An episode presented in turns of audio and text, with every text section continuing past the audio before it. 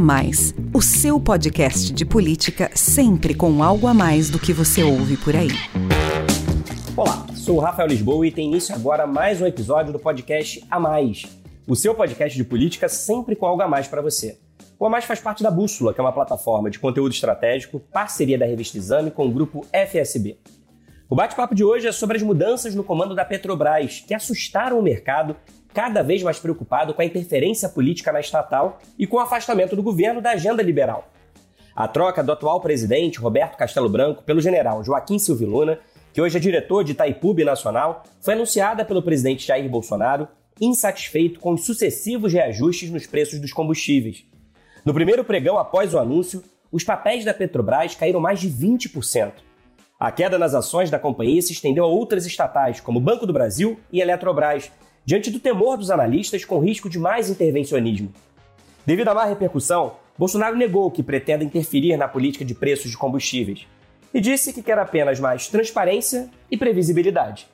Pressionado pelos caminhoneiros, o presidente publicou um decreto obrigando os postos de combustíveis a informarem a composição do valor cobrado na bomba. Para afastar a imagem de estatizante depois do episódio da Petrobras, Bolsonaro entregou ao Congresso a medida provisória que trata da privatização da Eletrobras, e também o projeto de lei que quebra o monopólio dos Correios e abre a empresa pública ao capital privado. O governo liberou ainda uma lista de empreendimentos a serem desestatizados, incluindo a concessão de aeroportos como Congonhas e Santos Dumont.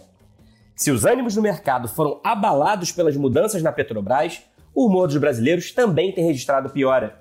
É o que revela a última pesquisa da Confederação Nacional do Transporte, realizada entre 18 e 21 de fevereiro. O levantamento mostra pessimismo da população em relação ao avanço da vacinação contra o coronavírus e sobre a recuperação econômica.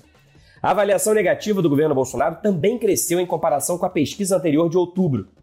Para conversar sobre os impactos políticos e econômicos da troca de comando na Petrobras, avaliar os desafios para a agenda liberal defendida pelo ministro Paulo Guedes e comentar os números das novas pesquisas de avaliação de governo, eu recebo aqui os analistas políticos da FSB Comunicação, Alon Feierwecker e Márcio de Freitas, e ainda o sócio-diretor do Instituto FSB Pesquisa e FSB Inteligência, Marcelo Tokaski. Olá, Alon, Márcio Marcelo, sejam muito bem-vindos. Alon, pressionado pelo risco de uma greve de caminhoneiros em plena pandemia, Jair Bolsonaro decidiu intervir no comando da Petrobras, contrariando a agenda liberal que é defendida pelo seu time econômico. Em mais de dois anos de governo, não é a primeira vez que o presidente emite sinais de intervencionismo que desagradam ao mercado e a aliados. Na sua opinião, qual é o compromisso efetivo de Bolsonaro com a pauta liberal que ele defendeu na campanha, que é a aposta do seu ministro da Economia?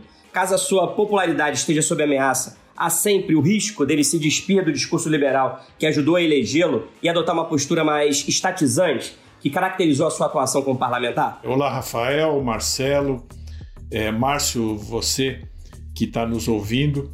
Veja, é, é, um pouco precipitado, na minha opinião, dizer que o presidente Jair Bolsonaro abandonou a agenda liberal, tanto que nos dias seguintes ali ao, ao a comoção com o assunto da Petrobras, ele encaminhou aí a privatização da Eletrobras, dos Correios, né? fez uma série de gestos para o mercado. Né? Agora, uma coisa a gente tem de levar em consideração, Rafael. A projeção da inflação anual no Brasil para 2021 é entre 3% e 4%. Vai ter um, um pequeno pico agora próximos, nas próximas semanas, nos próximos meses, né? um morro de inflação, mas ela tende a convergir para a meta no final do ano. Uma inflação de 3%, 4% ao ano os combustíveis subiram 20%, 30% nos dois primeiros meses do ano. Essa é uma realidade que qualquer governo tem de enfrentar. E você perguntou até onde vai o presidente Bolsonaro com a agenda liberal. Eu diria para você que ele vai até o ponto, não vou nem falar aqui da reeleição, mas até o ponto em que o mandato dele não esteja ameaçado, como qualquer governante que raciocine é, faria. Se você provocar uma greve de caminhoneiros uh, durante a pandemia, do novo coronavírus, da Covid-19, é muito provável que a popularidade do presidente despenque. Se a popularidade dele despencar, vamos dizer que chegue a 10%, né? Que foram os piores momentos, por exemplo, de Dilma Rousseff e de Michel Temer, imediatamente o assunto que vai entrar em pauta é o assunto do impeachment. Assunto que ele afastou ao ganhar ou ao ver a vitória dos candidatos apoiados por ele tanto na Câmara dos Deputados quanto no Senado. Então o governo ele tem compromisso com a agenda liberal, mas tem compromisso também com o próprio pescoço, né? com o pescoço político do presidente da República. E talvez tenha faltado um pouco de sensibilidade política para o presidente da Petrobras é, no momento em que ele disse que a Petrobras não tinha nada a ver com a greve dos caminhoneiros, com o problema dos caminhoneiros. Né? E foi isso que deflagrou a substituição dele. Veja, Rafael, presidente de estatal, ele tem que ter algum tipo de sensibilidade política em qualquer governo, porque em qualquer situação, se você é CEO de uma empresa, você tem que levar em consideração o que acha, o que pensa e os problemas do acionista controlador, do acionista majoritário, em qualquer lugar, né? No caso aqui, o acionista controlador é o Estado, só que o Estado ele, é, ele não é um ectoplasma, né? não é uma coisa é, etérea. O Estado ele é comandado por um governo específico, por um governante específico, que é o presidente da República. Então acho que talvez tenha faltado um pouco de sensibilidade. O que vai acontecer? É, não creio que vá haver uma interferência é, do governo nos preços da Petrobras. Só vai haver um pedido para que a Petrobras suavize o aumento de preços. O que, que significa isso? Em vez de você ter é, dois aumentos por mês, fazer uma vez por mês ou uma vez a cada dois meses, não sei se isso vai influir tanto assim é, no resultado da, da, da Petrobras e pode ajudar a evitar uma greve de caminhoneiros que certamente levaria o governo a uma situação de desestabilização política ou de tentativas de desestabilização política. Márcio, Alon falou aqui do aceno do presidente Bolsonaro à agenda liberal depois de toda essa repercussão provocada pelas mudanças na Petrobras, né? O presidente disse que seu governo quer sim enxugar o Estado e entregou pessoalmente ao Congresso a medida provisória que trata da privatização da Eletrobras e o projeto de lei que possibilita a desestatização dos Correios. Qual é, na sua opinião, a chance dessa agenda de privatizações avançar? Em dois anos, a venda das estatais caminha a passos muito lentos, o que fez inclusive o antigo secretário especial de desestatização do Ministério da Economia, Salim Matar, pedir demissão, né?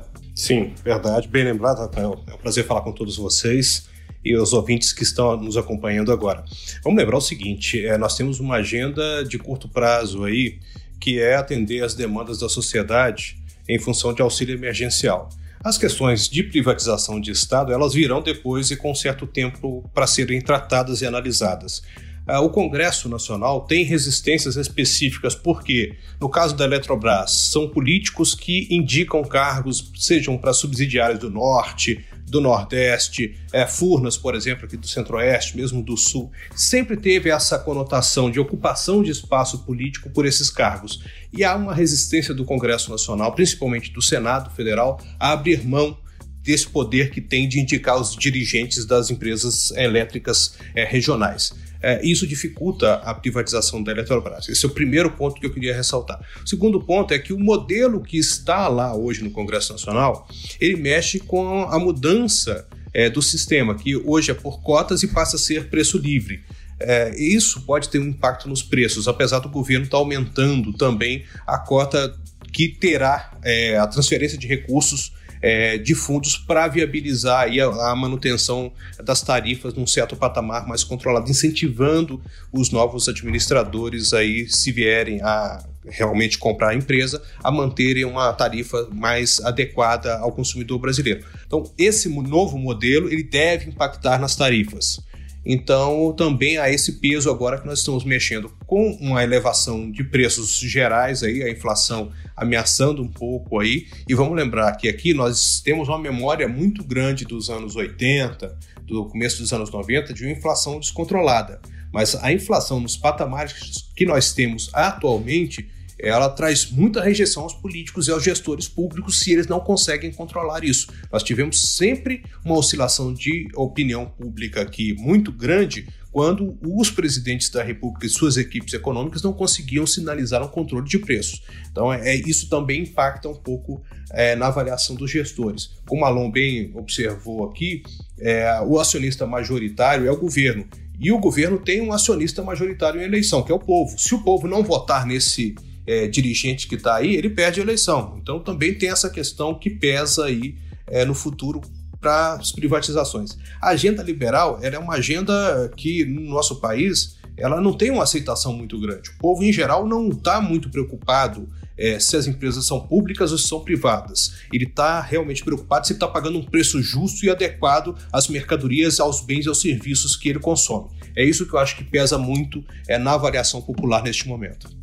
Pois é, Márcio e Alon falaram aqui sobre o risco né, da popularidade do presidente cair. Né? Esses movimentos todos de Bolsonaro na Petrobras tinham como foco justamente manter a popularidade do presidente, evitar a queda da popularidade e o risco de greve dos caminhoneiros de um colapso do abastecimento em plena pandemia, como disse o Alon logo no início, é uma ameaça com potencial para corroer a base de apoio social ao governo.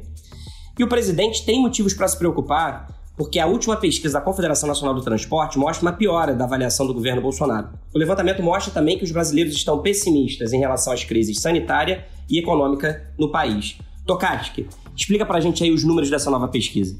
Bom, olá Rafael, olá Alon, Márcio, ouvintes, é um prazer falar de novo aqui com vocês no podcast A Mais. Olha, Rafael, de fato, várias pesquisas elas vêm mostrando uma queda na popularidade presidencial de janeiro para cá, né?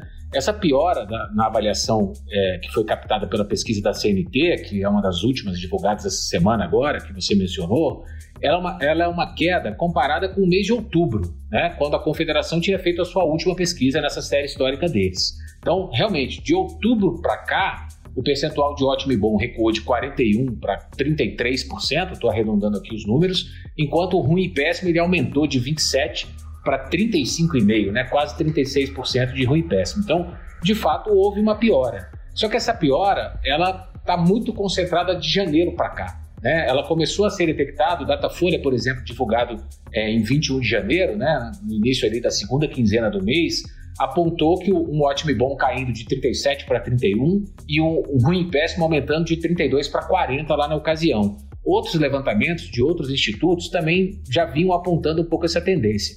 O que, que isso está mostrando? Né? Que, que o que houve hoje com a popularidade do presidente, na minha avaliação, ela está muito mais ligada, esse fenômeno está muito mais ligado à interrupção do auxílio emergencial. Né? Isso, é, para mim, é o principal fator que abalou a popularidade do Jair Bolsonaro. Principalmente por quê? Porque essa piora na, na avaliação, ela se deu muito nas camadas de baixa renda da população.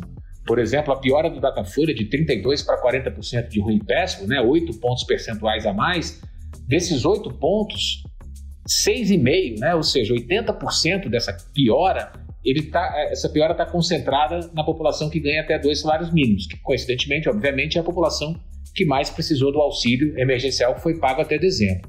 Então, esse é disparado, na minha opinião, o principal fator. É claro que a, infla, a inflação preocupa, o preço da gasolina, e principalmente mais né, na classe média para cima, mas o preço dos combustíveis tem um impacto difuso né, nos preços das, das mercadorias em geral, por conta do, do modelo de transporte que a gente tem no país, que é muito concentrado em rodovias, e o preço do diesel também subiu aí cerca né, perto de 30% desde o início do ano.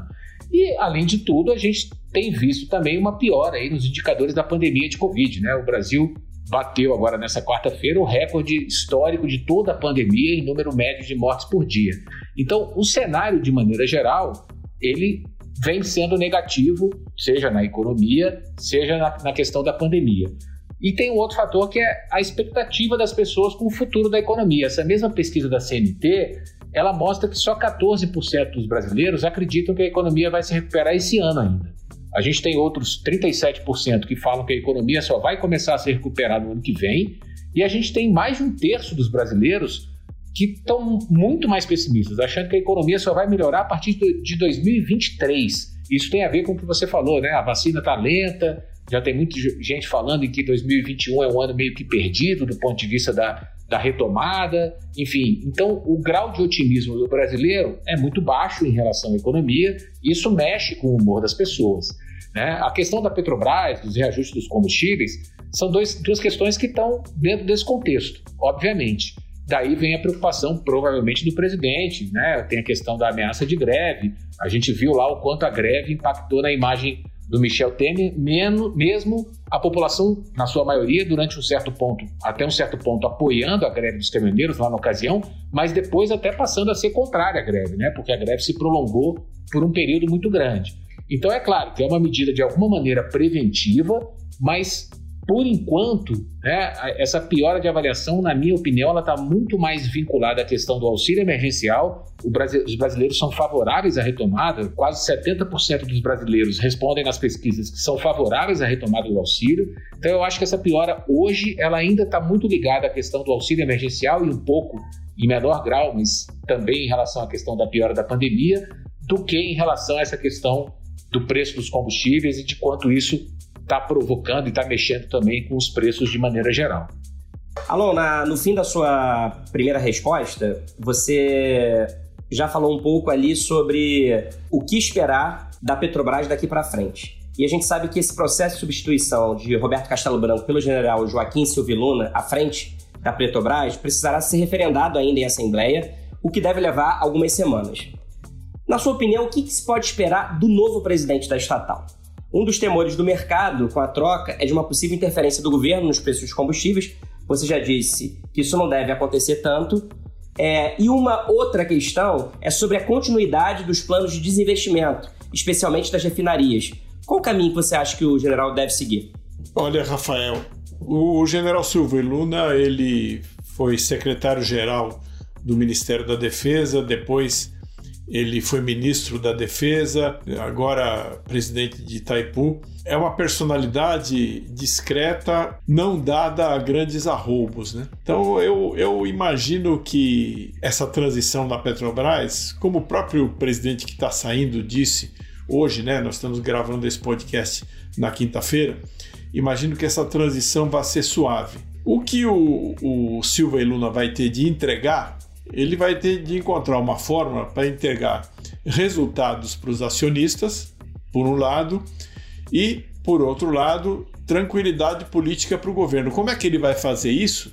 Aí, como se diz, é a tá chamada pergunta de um milhão de dólares, que no caso da Petrobras não é um milhão, né? é um bilhão de dólares, né? pelo tamanho da empresa. Agora, eu vejo que essa, essa política de desinvestimento, né, de obter recursos a partir da venda de ativos para abater dívida, na minha opinião, é provável que ela continue. É provável que ela continue. Agora, a política de, de variações de variação de preços, ela certamente vai ter de ser suavizada. Porque é o motivo pelo qual o presidente atual, o que está saindo, caiu, ele, o Silvio Luna não vai repetir no cargo aquilo que levou à queda do antecessor, né? Então imagino que vai suavizar esse, essas variações de preços. Da onde vão vir os recursos para compensar a Petrobras pela é, suavização das variações de preços, que significa espaçar é, os aumentos e ter maior previsibilidade em relação é, sobre o repasse da variação de preços internacionais para os preços aqui dentro, né? como ele vai fazer isso, é uma coisa que a gente vai ter de aguardar para ver. Né? É, só queria também acrescentar uma coisa em relação, pegando aqui um gancho do, do que o Marcelo falou. Eu falei que o governo não quis correr o risco de ter uma greve de caminhoneiros no meio da pandemia. E o Marcelo acrescentou um dado muito importante: seria uma greve de caminhoneiros no meio da pandemia, no momento em que já não tem mais o auxílio emergencial. Quer dizer, é uma situação explosiva do ponto de vista político. E é evidente que o governo não quis correr é, esse risco e, na minha opinião, nenhum governo com a cabeça no lugar correria. Você pode gostar ou não gostar do presidente da República, apoiar ou não apoiar o governo, mas qualquer governo, seja um governo de direita, de esquerda, de centro-direita, centro-esquerda, que nome que se queira dar, qualquer governo tem como primeiro objetivo evitar ser derrubado. E é natural que quem não, não gosta do governo e preferiria uma outra opção, é natural que desse campo político venham as críticas à mudança no comando da Petrobras, né? Porque eu imagino que quem queira nesse momento desestabilizar o governo ou dificultar ao extremo as condições do presidente para disputar a reeleição, ou seja, transformá-lo numa espécie de pato manco, né, como dizem os americanos, lame duck, né, aquele cara que vai se arrastando até o fim do mandato, é, sem nenhuma chance nem de se reeleger, nem de fazer o sucessor. A gente já viu exemplos disso aqui no Brasil. Né? Quem tem esse projeto é natural que torcesse por uma conflagração política é, de, derivada de uma greve de caminhoneiros no meio da pandemia e no momento em que o povo deixou de receber o velho auxílio emergencial e ainda não começou a receber o novo. Márcio, com a confirmação do nome do general Silvio Luna na presidência da Petrobras, chega a 16 o número de estatais comandadas por militares no governo Bolsonaro. Isso representa mais de um terço das 46 empresas públicas federais com controle direto da União. Que leitura você faz dessa presença expressiva de militares à frente das estatais? Ajuda ou atrapalha a agenda de privatizações defendida pela equipe econômica? O fato de esse governo ter muitos militares em diversos cargos, não só em estatais, mas também na administração direta, é um reflexo da relação política que o próprio presidente Jair Bolsonaro tem e que ele demonstrou ao longo do tempo. Ele nunca foi uma pessoa, é, vamos dizer assim, firme em nenhuma legenda partidária. Ele sempre usou os partidos ali, em determinado momento para disputar uma eleição e migrou para outros partidos quando ele tinha algum atrito. E ele nunca compôs um grupo é, ali na Câmara dos Deputados que você pudesse identificá-lo. Ele não era um ruralista, ele não era da bancada da saúde. A própria bancada da bala, que se consolidou ultimamente, era uma bancada muito frágil, com atuação específica de um nome ou outro. Então, ele, quando ele chega ao poder, ele não tem um grupo para ocupar esse espaço é, imenso que é a esplanada dos ministérios e seus adendos, estatais inclusive. Ele traz essas relações pessoais que ele construiu antes de chegar na política, com os militares. Ele foi do exército, chegou a capitão ali é, e construiu uma série de relações pessoais com o general Ramos, que está ali do lado dele no Palácio do Planalto, e que você vê que ele traz essas relações para dentro do governo. E é esse fato que ele está fazendo agora, que ele está ocupando. Qual será o reflexo disso nas estatais? Os militares, eles são conservadores, não necessariamente liberais. É, e alguns deles veem nas estatais é, atuação estratégica. É essa discussão que se tem que ter hoje. Pode-se discutir a questão da Petrobras. Vamos imaginar a Petrobras daqui a 30 anos. Ela será e continuará a ser uma empresa estratégica como foi na década de 50 quando ela foi criada? Porque daqui a 30 anos a energia fóssil ainda será um componente bem aceito pela sociedade e nós teremos tecnologias que, já serão alternativas e poderão substituí-la de forma eficaz mesmo, atendendo às demandas da sociedade moderna? É isso que nós teremos que saber. Eu acho que é essa discussão que nós não temos ainda, nem entre os militares e nem entre os civis. Marcelo Tokaski, além do levantamento da CNC, esta semana foi divulgada uma nova rodada de pesquisa da XP, né? já realizada depois da repercussão do anúncio da troca do presidente da Petrobras, justamente para medir o impacto do episódio na avaliação do governo.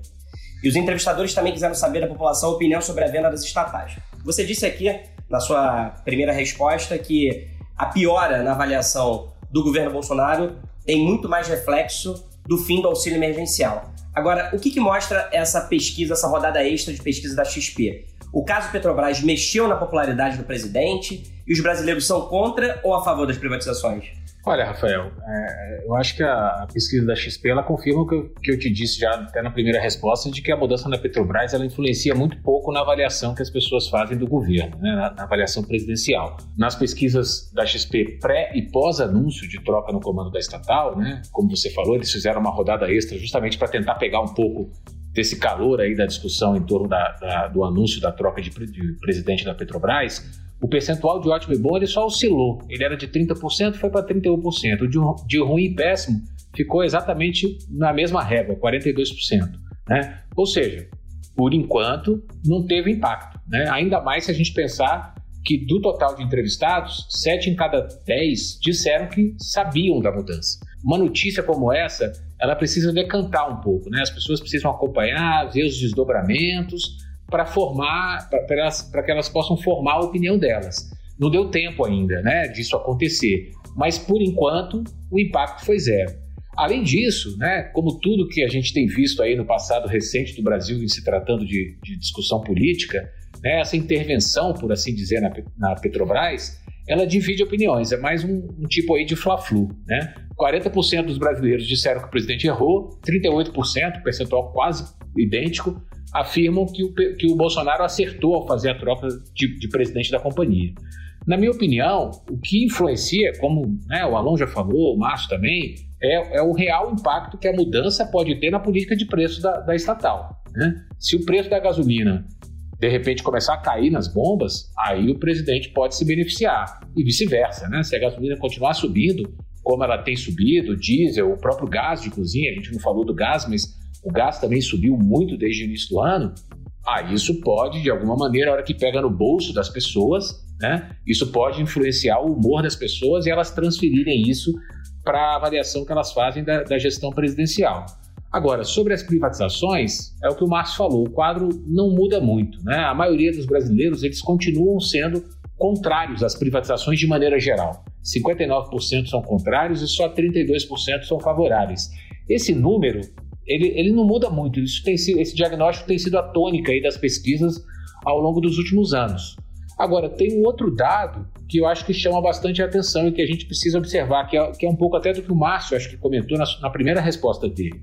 É, quando você pergunta para o brasileiro se ele é a favor de mais intervenção ou de menos intervenção do governo na economia, a gente tem um quadro muito parecido até com o da privatização. 53%, mais da metade da população acima de 16 anos, né, a partir de 16 anos, melhor dizendo, é, 53% são favoráveis a uma maior intervenção do governo na economia e 36% são contrários.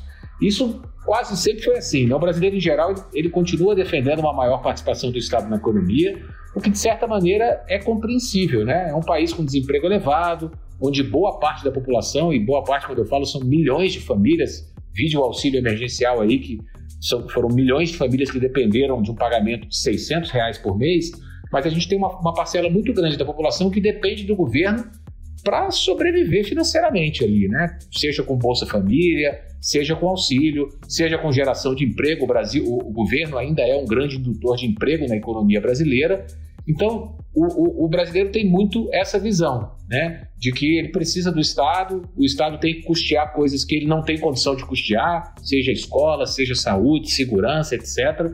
Então, o quadro ele não mudou muito. O brasileiro continua muito favorável a, a, ao tamanho do Estado, né? E também muito contrário à privatização de maneira geral. A única privatização, já vi em algumas pesquisas, que encontra um pouco mais de aceitação é a, a, privatização dos Correios, porque é um tema um pouco mais consolidado, é uma empresa que tem uma imagem muito desgastada ao longo dos anos, né, e que também muita gente já hoje em dia não, não usa tanto, né, porque o, o, o, mercado já tem muita concorrência privada em, em, termos de entregas, não tem tanto em cartas, mas hoje em dia o, o uso de cartas como, não é como se usava antigamente, né, pouca gente faz uso desse tipo de serviço, então o brasileiro já não, já não se interessa muito. Agora, a privatização de um Banco do Brasil ou de uma Caixa, por exemplo, já muda de figura e tem muito mais gente resistindo a isso do que apoiando uma ideia de privatização por parte do governo.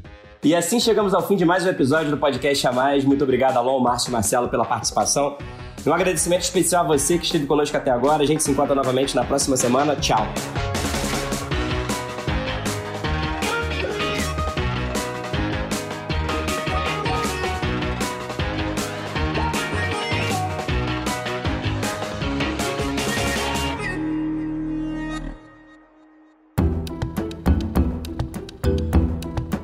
Edição Guilherme Baldi, este podcast faz parte da plataforma Bússola, um produto do grupo FSB.